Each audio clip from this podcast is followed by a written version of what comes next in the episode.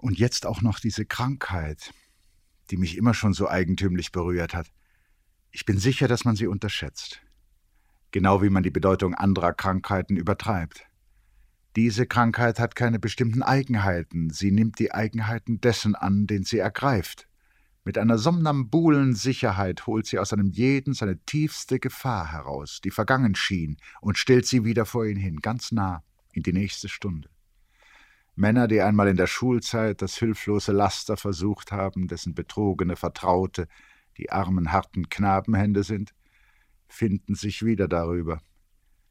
Oder es fängt eine Krankheit, die sie als Kinder überwunden haben, wieder in ihnen an. Oder eine verlorene Gewohnheit ist wieder da, ein gewisses zögerndes Wenden des Kopfes, das ihnen vor Jahren eigen war. Und mit dem, was kommt, hebt sich ein ganzes Gewirr irrer Erinnerungen, das daran hängt, wie nasser Tang an einer versunkenen Sache. Leben, von denen man nie erfahren hätte, tauchen empor und mischen sich unter das, was wirklich gewesen ist, und verdrängen Vergangenes, das man zu kennen glaubte. Denn in dem, was aufsteigt, ist eine ausgeruhte neue Kraft, das aber, was immer da war, ist müde von zu oftem Erinnern. Ich liege in meinem Bett fünf Treppen hoch und mein Tag, den nichts unterbricht, ist wie ein Zifferblatt ohne Zeiger wie ein Ding, das lange verloren war, eines Morgens auf seiner Stelle liegt, geschont und gut, neuer fast als zur Zeit des Verlustes, ganz als ob es bei irgendjemanden in Pflege gewesen wäre. So liegt da und da auf meiner Bettdecke Verlorenes aus der Kindheit und ist wie neu. Alle verlorenen Ängste sind wieder da. Gestern war mein Fieber besser und heute fängt der Tag wie Frühling an, wie Frühling in Bildern. Ich will versuchen, auszugehen in die Bibliothèque Nationale zu meinem Dichter, den ich so lange nicht gelesen habe. Und vielleicht kann ich später langsam durch die Gärten gehen. Vielleicht ist Wind über dem großen Teich, der so wirkliches Wasser hat, und es kommen Kinder, die ihre Schiffe mit den roten Segeln hineinlassen und zuschauen. Heute habe ich es nicht erwartet. Ich bin so mutig ausgegangen, als wäre das das Natürlichste und Einfachste. Und doch, es war wieder etwas da das mich nahm wie Papier, mich zusammenknüllte und fortwarf. Es war etwas Unerhörtes da. Ich kam an einem der Kaffeehäuser vorbei, in denen am Abend die falschen roten Zigeuner spielen. Aus den offenen Fenstern kroch mit schlechtem Gewissen die übernächtige Luft. Glattgekämmte Kellner waren dabei, vor der Türe zu scheuern. Der eine stand gebückt und warf Handvoll nach Handvoll gelblichen Sand unter die Tische.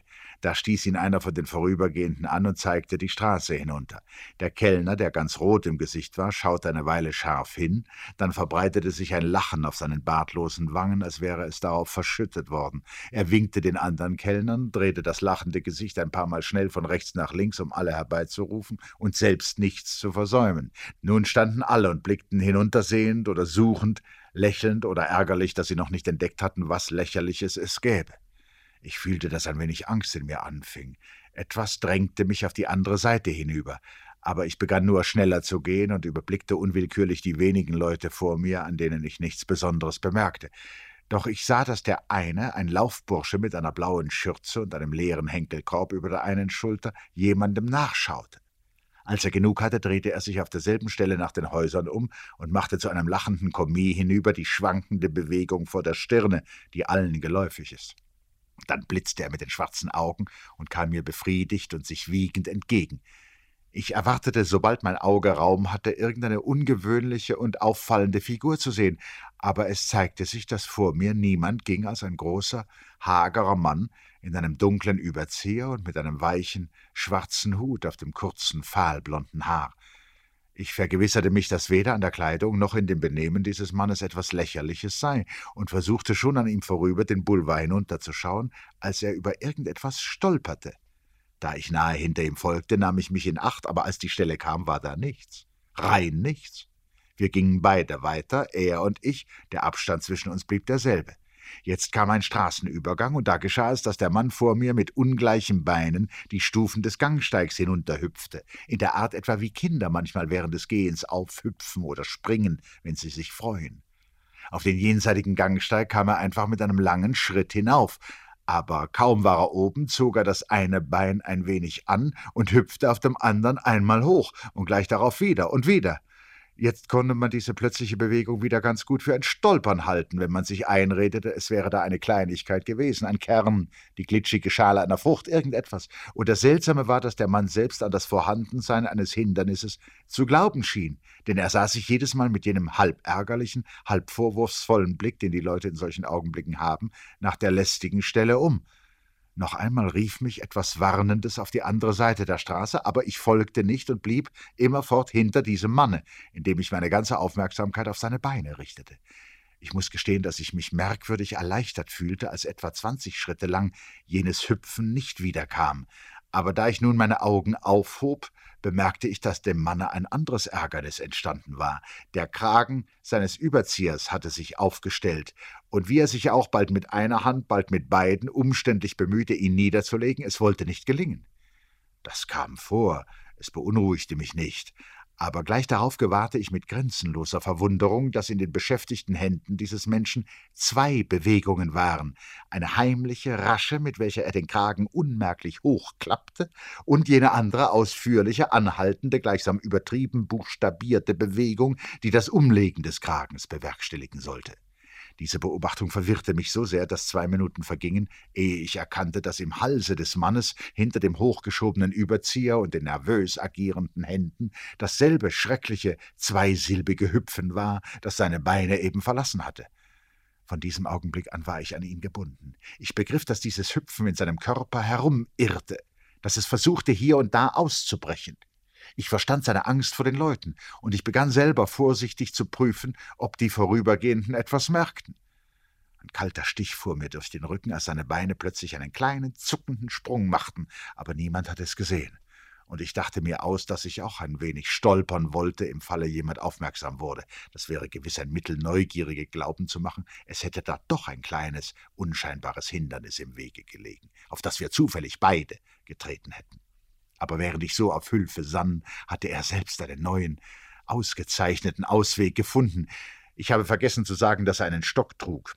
Nun, es war ein einfacher Stock, aus dunklem Holze mit einem schlichten, rundgebogenen Handgriff, und es war ihm in seiner suchenden Angst in den Sinn gekommen, diesen Stock zunächst mit einer Hand, denn wer weiß, wozu die zweite noch nötig sein würde, auf den Rücken zu halten, gerade über die Wirbelsäule, ihn fest ins Kreuz zu drücken und das Ende der runden Krücke in den Kragen zu schieben, so dass man es hart und wie einen Halt hinter dem Halswirbel und dem ersten Rückenwirbel spürte. Das war eine Haltung, die nicht auffällig, höchstens ein wenig übermütig war. Der unerwartete Frühlingstag konnte das entschuldigen. Niemandem fiel es ein, sich umzusehen, und nun ging es. Es ging vortrefflich. Freilich beim nächsten Straßenübergang kamen zwei Hüpfer aus, zwei kleine, halb unterdrückte Hüpfer, die vollkommen belanglos waren, und der eine wirklich sichtbare Sprung war so geschickt angebracht, es lag gerade ein Spritzschlauch quer über den Weg, dass nichts zu befürchten war. Ja, noch ging alles gut. Von Zeit zu Zeit griff auch die zweite Hand an den Stock und presste ihn fester an, und die Gefahr war gleich wieder überstanden. Ich konnte nichts dagegen tun, dass meine Angst dennoch wuchs. Ich wusste, dass während er ging und mit unendlicher Anstrengung versuchte, gleichgültig und zerstreut auszusehen, das furchtbare Zucken in seinem Körper sich anhäufte. Auch in mir war die Angst, mit der er es wachsen und wachsen fühlte, und ich sah, wie er sich an den Stock klammerte, wenn es innen in ihm zu rütteln begann. Dann war der Ausdruck dieser Hände so unerbittlich und streng, dass ich alle Hoffnung in seinen Willen setzte, der groß sein musste. Aber was war da ein Wille? Der Augenblick musste kommen, da seine Kraft zu Ende war. Er konnte nicht weit sein. Und ich, der ich hinter ihm herging, mit stark schlagendem Herzen, ich legte mein bisschen Kraft zusammen wie Geld, und indem ich auf seine Hände sah, bat ich ihn, er möchte nehmen, wenn er es brauchte. Ich glaube, dass er es genommen hat. Was konnte ich dafür, dass es nicht mehr war? Auf der Place Saint-Michel waren viele Fahrzeuge und hin und her eilende Leute, wir waren oft zwischen zwei Wagen, und dann holte er Atem und ließ sich ein wenig gehen, wie um auszuruhen, und ein wenig hüpfte es und nickte ein wenig. Vielleicht war das die List, mit der die gefangene Krankheit ihn überwinden wollte. Der Wille war an zwei Stellen durchbrochen, und das Nachgeben hatte in den besessenen Muskeln einen leisen, lockenden Reiz zurückgelassen und den zwingenden Zweitakt, aber der Stock war noch an seinem Platz, und die Hände sahen böse und zornig aus. So betraten wir die Brücke, und es ging. Es ging. Nun kam etwas Unsicheres in den Gang, nun lief er zwei Schritte und nun stand er. Stand. Die linke Hand löste sich leise vom Stock ab und hob sich so langsam empor, dass ich sie vor der Luft zittern sah. Er schob den Hut ein wenig zurück und strich sich über die Stirn. Er wandte ein wenig den Kopf, und sein Blick schwankte über Himmel, Häuser und Wasser hin, ohne zu fassen. Und dann gab er nach. Der Stock war fort, er spannte die Arme aus, als ob er auffliegen wollte, und es brach aus ihm aus wie eine Naturkraft und bog ihn vor und riss ihn zurück und ließ ihn nicken und neigen und schleuderte Tanzkraft aus ihm heraus unter die Menge, denn schon waren viele Leute um ihn und ich sah ihn nicht mehr. Was hätte es für einen Sinn gehabt, noch irgendwo hinzugehen? Ich war leer. Wie ein leeres Papier trieb ich an den Häusern entlang den Boulevard wieder hinauf. Die Existenz des Entsetzlichen in jedem Bestandteil der Luft. Du atmest es ein mit Durchsichtigem. In dir aber schlägt es sich nieder, wird hart, nimmt spitze geometrische Formen an zwischen den Organen, denn alles, was sich an Qual und Grauen begeben hat, auf den Richtplätzen, in den Folterstuben, den Tollhäusern, den Operationssälen, unter den Brückenbögen im Nachherbst, alles das ist von einer zähen Unvergänglichkeit. Alles das besteht auf sich und hängt eifersüchtig auf alles Seiende an seiner schrecklichen Wirklichkeit. Die Menschen möchten vieles davon vergessen dürfen. Ihr Schlaf feilt sanft über solche Furchen im Gehirn, aber Träume drängen ihn ab und ziehen die Zeichnungen nach. Und sie wachen auf und keuchen und lassen einer Kerze Schein sich auflösen in der Finsternis und trinken wie gezuckertes Wasser die halbhelle Beruhigung. Aber ach, auf welcher Kante hält sich diese Sicherheit? Nur eine geringste Wendung und schon wieder steht der Blick über Bekanntes und Freundliches hinaus, und der eben noch so tröstliche Kontur wird deutlicher als ein Rand von Grauen. Hüte dich vor dem Licht, das den Raum hohler macht. Sieh dich nicht um, ob nicht vielleicht ein Schatten hinter deinem Aufsitzen aufsteht wie dein Herr. Besser vielleicht, du wärest in der Dunkelheit geblieben und dein unabgegrenztes Herz hätte versucht, all des ununterscheidbaren schweres Herz zu sein. Nun hast du dich zusammengenommen in dich, siehst dich vor dir aufhören in deinen Händen, ziehst von Zeit zu Zeit mit einer ungenauen Bewegung dein Gesicht nach, und in dir ist beinahe kein Raum. Und fast stillt es dich, dass in dieser Engheit in dir unmöglich sehr Großes sich aufhalten kann, dass auch das Unerhörte binnen werden muss und sich beschränken, den Verhältnissen nach. Aber draußen, draußen ist es ohne Absehen, und wenn es da draußen steigt, so füllt es sich auch in dir, nicht in den Gefäßen, die teilweise in deiner Macht sind, oder im Phlegma deiner gleichmütigeren Organe, im Kapillaren nimmt es zu, röhrig aufwärts gesaugt in die äußersten Verästelungen deines zahllos zweigigen Daseins. Dort hebt es sich, dort übersteigt es dich, kommt höher als dein Atem, auf den du dich hinaufflüchtest, wie auf deine letzte Stelle. Ach, und wohin dann? Wohin dann? Dein Herz treibt dich aus dir hinaus, dein Herz ist hinter dir her und du stehst fast schon außer dir und kannst nicht mehr zurück. Wie ein Käfer, auf den man tritt, so quillst du aus dir hinaus, und dein bisschen obere Härte und Anpassung ist ohne Sinn. O Nacht ohne Gegenstände, O stumpfes Fenster hinaus, o sorgsam verschlossene Türen, Einrichtungen von Alters her übernommen, beglaubigt, nie ganz verstanden. O Stille im Stiegenhaus, Stille aus den Nebenzimmern, Stille hoch oben an der Decke. O Mutter, o du Einzige, die alle diese Stille verstellt hat, einst in der Kindheit, die sie auf sich nimmt, sagt, erschrick nicht, ich bin es die den Mut hat, ganz in der Nacht diese Stille zu sein für das, was sich fürchtet, was verkommt vor Furcht. Du zündest dein Licht an, und schon das Geräusch bist du, und du hältst es vor dich und sagst, ich bin es, erschrick nicht, und du stellst es hin langsam, und es ist kein Zweifel, du bist es, du bist das Licht, um die gewohnten herzlichen Dinge, die ohne Hintersinn da sind, gut einfältig, eindeutig. Und wenn es unruhigt in der Wand irgendwo oder einen Schritt macht in den Dielen, so lächelst du nur, lächelst, lächelst durchsichtig auf hellem Grund in das bangsame Gesicht, das an dir forscht, als wärst du eins und unterm Geheimnis mit jedem Halblaut abgeredet mit ihm und einverstanden. Gleicht eine Macht deiner Macht in der irdischen Herrschaft? Sie, Könige, liegen und starren, und der Geschichtenerzähler kann sie nicht ablenken. An den seligen Brüsten ihrer Lieblingin überkriecht sie das Grauen und macht sie schlottrig und lustlos.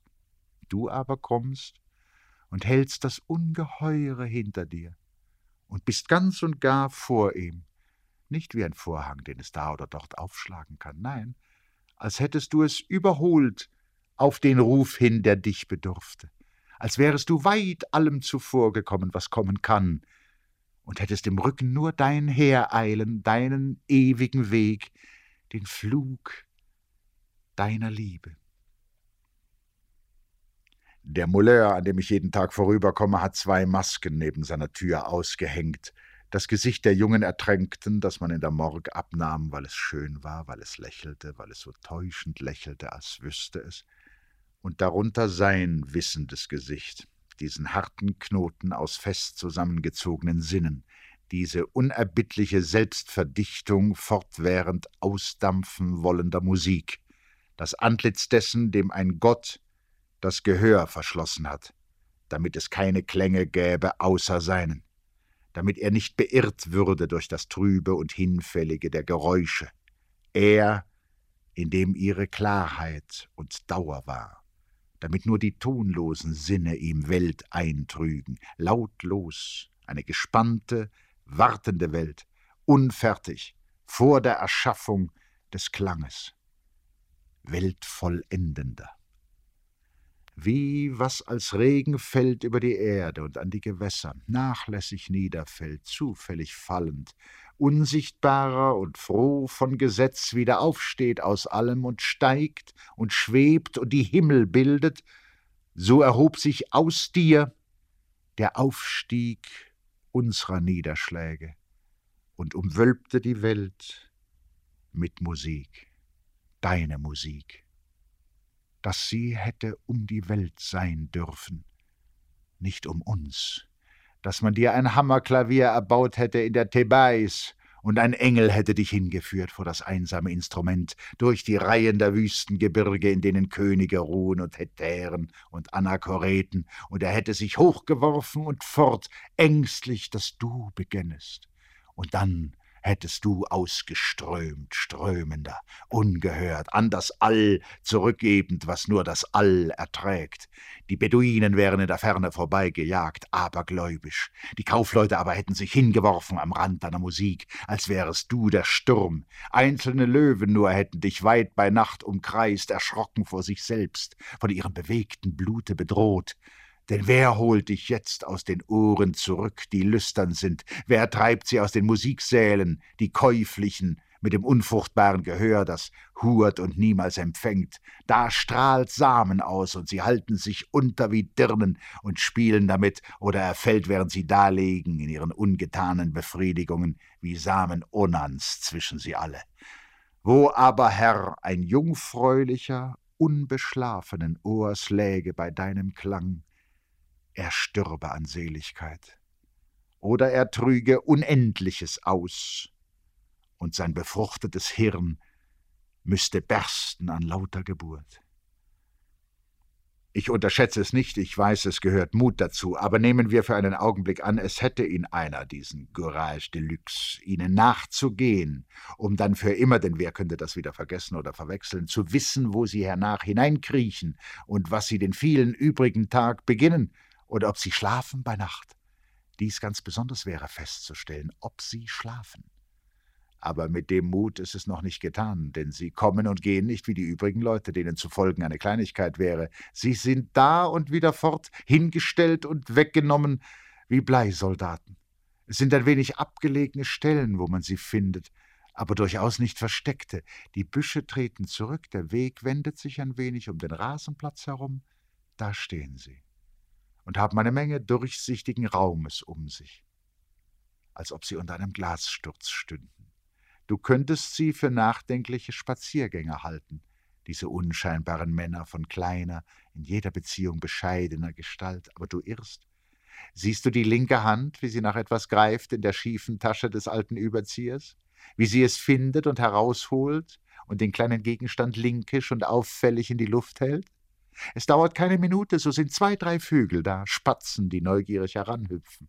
Und wenn es dem Manne gelingt, ihrer sehr genauen Auffassung von Unbeweglichkeit zu entsprechen, so ist kein Grund, warum sie nicht noch näher kommen sollen. Und schließlich steigt der Erste und schwirrt eine Weile nervös in der Höhe jener Hand, die, weiß Gott, ein kleines Stück abgenutzten süßen Brotes mit anspruchslosen, ausdrücklich verzichtenden Fingern hinbietet, und je mehr Menschen sich um ihn sammeln, in entsprechendem Abstand natürlich, desto weniger hat er mit ihnen gemein. Wie ein Leuchter steht er da, der ausbrennt und leuchtet mit dem Rest von Docht und ist ganz warm davon und hat sich nie gerührt. Und wie er lockt, wie er anlockt, das können die vielen kleinen, dummen Vögel gar nicht beurteilen. Wenn die Zuschauer nicht wären und man ließe ihn lange genug dastehen, ich bin sicher, dass auf einmal ein Engel käme und überwände sich und äße den alten, süßlichen Bissen aus der verkümmerten Hand. Dem sind nun wie immer die Leute im Wege. Sie sorgen dafür, dass nur Vögel kommen. Sie finden das reichlich. Und sie behaupten, er erwarte sich nichts anderes. Was sollte sie auch erwarten, diese alte, verregnete Puppe, die ein wenig schräg in der Erde steckt, wie die Schiffsfiguren in den kleinen Gärten zu Hause? Kommt auch bei ihr diese Haltung davon her, dass sie einmal irgendwo vorne gestanden hat, auf ihrem Leben, wo die Bewegung am größten ist? Ist sie nun so verwaschen, weil sie einmal bunt war? Willst du sie fragen? Nur die Frauen frag nichts, wenn du eine füttern siehst. Denen könnte man sogar folgen. Sie tun es so im Vorbeigehen, es wäre ein leichtes, aber lass sie. Sie wissen nicht, wie es kam. Sie haben auf einmal eine Menge Brot in ihrem Handsack, und sie halten große Stücke hinaus aus ihrer dünnen Mantille, Stücke, die ein bisschen gekaut sind und feucht. Das tut ihnen wohl, dass ihr Speichel ein wenig in die Welt kommt, dass die kleinen Vögel mit diesem Beigeschmack herumfliegen, wenn sie ihn natürlich auch gleich wieder vergessen. Damals zuerst fiel es mir auf, dass man von einer Frau nichts sagen könne. Ich merkte, wenn sie von ihr erzählten, wie sie sie aussparrten, wie sie die anderen nannten und beschrieben, die Umgebungen, die Örtlichkeiten, die Gegenstände, bis an eine bestimmte Stelle heran, wo das alles aufhörte, sanft und gleichsam vorsichtig aufhörte, mit dem leichten, niemals nachgezogenen Kontur, der sie einschloss. Wie war sie? fragte ich dann. Blond, ungefähr wie du, sagten sie und zählten allerhand auf, was sie sonst noch wussten aber darüber wurde sie wieder ganz ungenau, und ich konnte mir nichts mehr vorstellen. Sehen eigentlich konnte ich sie nur, wenn Maman mir die Geschichte erzählte, die ich immer wieder verlangte. Dann pflegte sie jedes Mal, wenn sie zu der Szene mit dem Hunde kam, die Augen zu schließen und das ganz verschlossene, aber überall durchscheinende Gesicht irgendwie inständig zwischen ihre beiden Hände zu halten, die es kalt an den Schläfen berührten, ich hab es gesehen, Malte, beschwor sie. Ich hab es gesehen. Das war schon in ihren letzten Jahren, da ich dies von ihr gehört habe, in der Zeit, wo sie niemanden mehr sehen wollte und wo sie immer, auch auf Reisen, das kleine, dichte, silberne Sieb bei sich hatte, durch das sie alle Getränke seite. Speisen von fester Form nahm sie nie mehr zu sich, es sei denn etwas Biskuit oder Brot, das sie, wenn sie allein war, zerbröckelte und Krümel für Krümel aß, wie Kinder Krümel essen. Ihre Angst vor Nadeln beherrschte sie damals schon völlig. Zu den anderen sagte sie nur, um sich zu entschuldigen, ich vertrage rein nichts mehr, aber es muss euch nicht stören, ich befinde mich ausgezeichnet dabei. Zu mir aber konnte sie sich plötzlich hinwenden, denn ich war schon ein bisschen erwachsen, und mit einem Lächeln, das sie sehr anstrengte, sagen, was es doch für viele Nadeln gibt, Malte und wo sie überall herumliegen, und wenn man bedenkt, wie leicht sie herausfallen. Sie hielt darauf, es recht scherzend zu sagen, aber das Entsetzen, schüttelte sie bei dem Gedanken an alle die schlecht befestigten Nadeln, die jeden Augenblick irgendwo hineinfallen konnten. Wenn sie aber von Ingeborg erzählte, dann konnte ihr nichts geschehen. Dann schonte sie sich nicht, dann sprach sie lauter, dann lachte sie in der Erinnerung an Ingeborgs Lachen, dann sollte man sehen, wie schön Ingeborg gewesen war.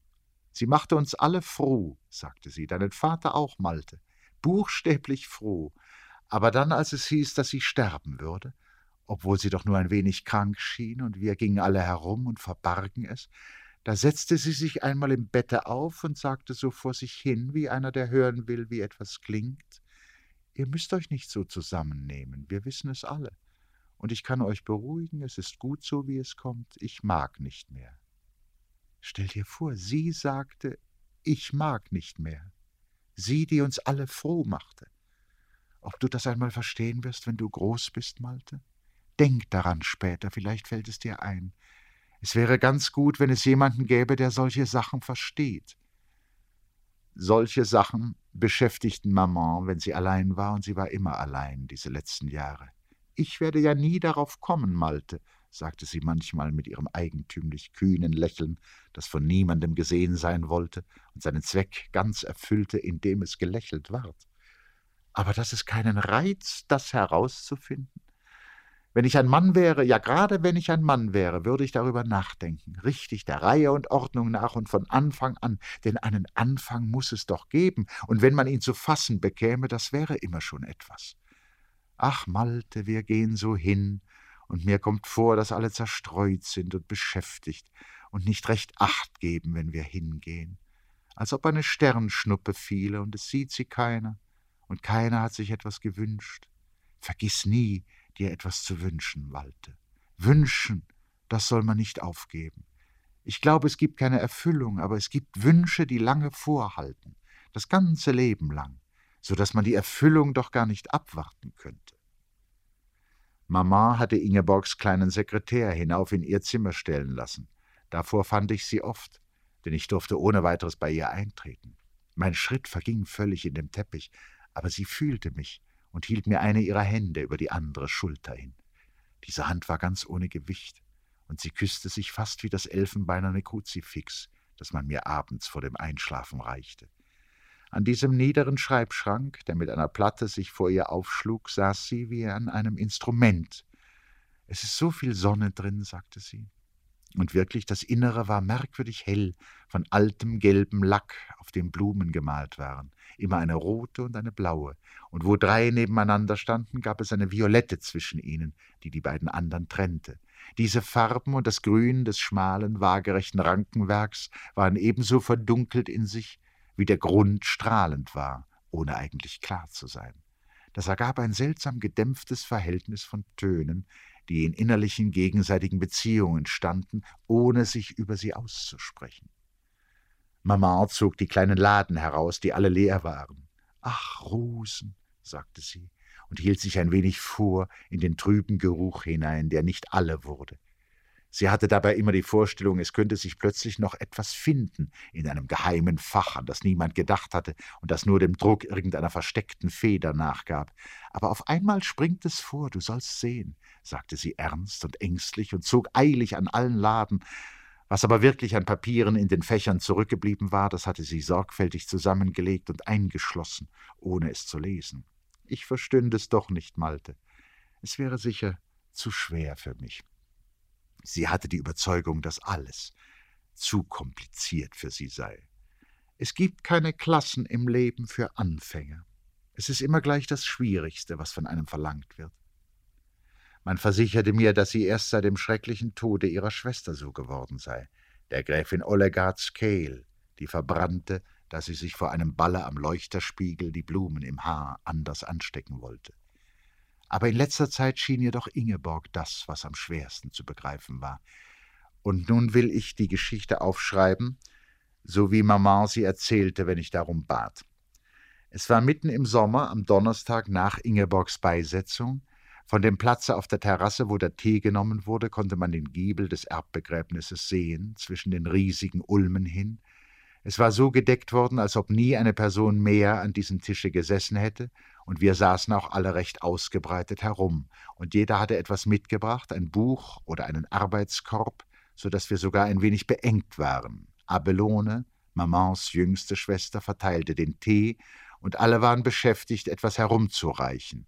Nur dein Großvater sah von seinem Sessel aus nach dem Hause hin. Es war die Stunde, da man die Post erwartete, und es fügte sich meistens so, dass Ingeborg sie brachte, die mit den Anordnungen für das Essen länger drin zurückgehalten war. In den Wochen ihrer Krankheit hatten wir nun reichlich Zeit gehabt, uns ihres Kommens zu entwöhnen, denn wir wussten ja, dass sie nicht kommen könne. Aber an diesem Nachmittag malte, da sie wirklich nicht mehr kommen konnte. Da kam sie. Vielleicht war es unsere Schuld, vielleicht haben wir sie gerufen. Denn ich erinnere mich, dass ich auf einmal da saß und angestrengt war, mich zu besinnen, was denn eigentlich nun anders sei. Es war mir plötzlich nicht möglich zu sagen, was. Ich hatte es völlig vergessen. Ich blickte auf und sah alle anderen dem Hause zugewendet, nicht etwa auf eine besondere auffällige Weise, sondern so recht ruhig und alltäglich in ihrer Erwartung. Und da war ich daran, mir wird ganz kalt, Malte, wenn ich es denke, aber Gott behüt mich, ich war daran zu sagen, wo bleibt nur, da schoss schon Kavalier, wie er immer tat, unter dem Tisch hervor und lief ihr entgegen. Ich habe es gesehen, Malte, ich habe es gesehen. Er lief ihr entgegen obwohl sie nicht kam. Für ihn kam sie. Wir begriffen, dass er ihr entgegenlief. Zweimal sah er sich nach uns um, als ob er fragte. Dann raste er auf sie zu, wie immer, Malte, genau wie immer, und erreichte sie, denn er begann rund herumzuspringen, Malte, um etwas, was nicht da war. Und dann hinauf an ihr, um sie zu lecken, gerade hinauf. Wir hörten ihn winseln vor Freude, und wie er so in die Höhe schnellte, mehrmals rasch hintereinander, hätte man wirklich meinen können, er verdecke sie uns mit seinen Sprüngen. Aber da heulte es auf einmal, und er drehte sich von seinem eigenen Schwunge in der Luft um und stürzte zurück, merkwürdig ungeschickt, und lag ganz eigentümlich flach da und rührte sich nicht. Von der anderen Seite trat der Diener aus dem Hause mit den Briefen.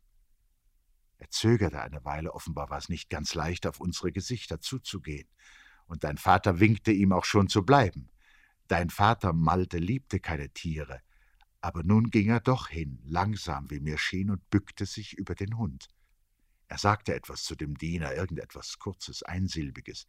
Ich sah, wie der Diener hinzuspringen, um Kavalier aufzuheben, aber da nahm dein Vater selbst das Tier und ging damit, als wüsste er genau wohin, ins Haus hinein. Einmal als es über diese Erzählung fast dunkel geworden war, war ich nahe daran, Maman von der Hand zu erzählen. In diesem Augenblick hätte ich es gekonnt. Ich atmete schon auf, um anzufangen, aber da fiel mir ein, wie gut ich den Diener begriffen hatte, dass er nicht hatte kommen können auf ihre Gesichter zu. Und ich fürchtete mich trotz der Dunkelheit vor Mamans Gesicht, wenn es sehen würde, was ich gesehen habe. Ich holte rasch noch einmal Atem, damit es den Anschein habe, als hätte ich nichts anderes gewollt. So ist es wunderlich genug das erste Mal, dass ich und schließlich auch nur mir selber eine Begebenheit erzähle, die nun weit zurückliegt in meiner Kindheit. Wie klein ich damals noch gewesen sein muss, sehe ich daran, dass ich auf dem Sessel kniete, um bequem auf den Tisch hinaufzureichen, auf dem ich zeichnete. Es war am Abend im Winter, wenn ich nicht irre, in der Stadtwohnung. Der Tisch stand in meinem Zimmer zwischen den Fenstern, und es war keine Lampe im Zimmer als die, die auf meine Blätter schien und auf Mademoiselles Buch, denn Mademoiselle saß neben mir, etwas zurückgerückt und las. Sie war weit weg, wenn sie las. Ich weiß nicht, ob sie im Buche war. Sie konnte lesen stundenlang, sie blätterte selten um, und ich hatte den Eindruck, als würden die Seiten immer voller unter ihr, als schaute sie Worte hinzu, bestimmte Worte, die sie nötig hatte und die nicht da waren. Das kam mir so vor, während ich zeichnete. Es ist ausgemacht, dass ich an jenem Abend einen Ritter zeichnete, einen einzelnen sehr deutlichen Ritter auf einem merkwürdig bekleideten Pferd. Er wurde so bunt, dass ich oft die Stifte wechseln musste, aber vor allem kam doch der rote in Betracht, nach dem ich immer wieder griff. Nun hatte ich ihn noch einmal nötig, da rollte er, ich sehe ihn noch, quer über das beschienene Blatt an den Rand und fiel, ehe ich's verhindern konnte, an mir vorbei hinunter und war fort. Ich brauchte ihn wirklich dringend, und es war recht ärgerlich, ihm nun nachzuklettern.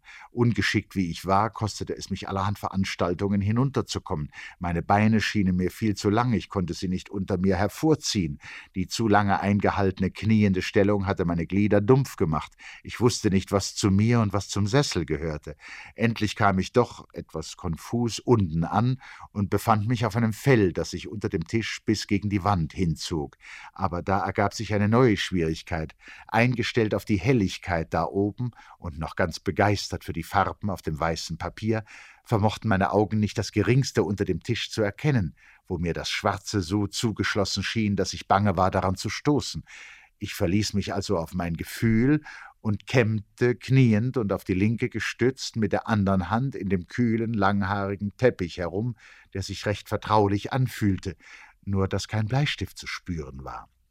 Ich bildete mir ein, eine Menge Zeit zu verlieren und wollte eben schon Mademoiselle anrufen und sie bitten, mir die Lampe zu halten, als ich merkte, dass für meine unwillkürlich angestrengten Augen das Dunkel nach und nach durchsichtiger wurde. Ich konnte schon hinten die Wand unterscheiden, die mit einer hellen Leiste abschloss.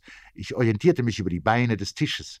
Ich erkannte vor allem meine eigene, ausgespreizte Hand, die sich ganz allein ein bisschen wie ein Wassertier da unten bewegte und den Grund untersuchte. Ich sah ihr, weiß ich noch, fast neugierig zu. Es kam mir vor, als könnte sie Dinge, die ich sie nicht gelehrt hatte, wie sie da unten so eigenmächtig herumtastete, mit Bewegungen, die ich nie an ihr beobachtet hatte. Ich verfolgte sie, wie sie vordrang, es interessierte mich. Ich war auf allerhand vorbereitet, aber wie hätte ich darauf gefasst sein sollen, dass ihr mit einem Male aus der Wand eine andere Hand entgegenkam, eine größere ungewöhnlich magere Hand, wie ich noch nie eine gesehen hatte. Sie suchte in ähnlicher Weise von der anderen Seite her, und die beiden gespreizten Hände bewegten sich blind aufeinander zu. Meine Neugierde war noch nicht aufgebraucht, aber plötzlich war sie zu Ende und es war nur Grauen da. Ich fühlte, dass die eine von den Händen mir gehörte und dass sie sich da in etwas einließ, was nicht wieder gut zu machen war. Mit allem Recht, das ich auf sie hatte, hielt ich sie an und zog sie flach und langsam zurück, indem ich die andere nicht aus den Augen ließ, die weitersuchte. Ich begriff, dass sie es nicht aufgeben würde. Ich kann nicht sagen, wie ich wieder hinaufkam.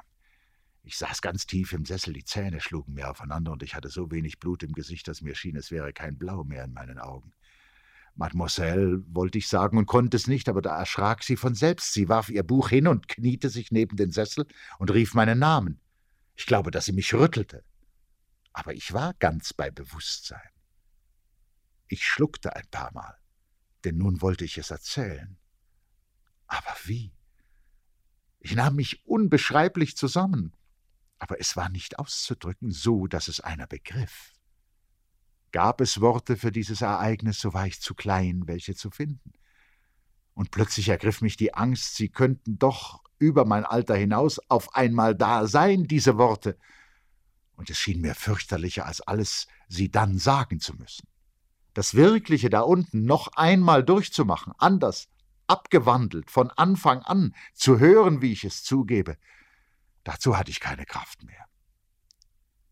Es ist natürlich Einbildung, wenn ich nun behaupte, ich hätte in jener Zeit schon gefühlt, dass da etwas in mein Leben gekommen sei, geradeaus in meines, womit ich allein würde herumgehen müssen, immer und immer. Ich sehe mich in meinem kleinen Gitterbett liegen und nicht schlafen, und irgendwie ungenau voraussehen, dass so das Leben sein würde, voll lauter besonderer Dinge, die nur für einen gemeint sind und die sich nicht sagen lassen. Sicher ist, dass sich nach und nach ein trauriger und schwerer Stolz in mir erhob. Ich stellte mir vor, wie man herumgehen würde, voll von Innerem und schweigsam. Ich empfand eine ungestüme Sympathie für die Erwachsenen, ich bewunderte sie, und ich nahm mir vor, ihnen zu sagen, dass ich sie bewunderte. Ich nahm mir vor, es Mademoiselle zu sagen, bei der nächsten Gelegenheit.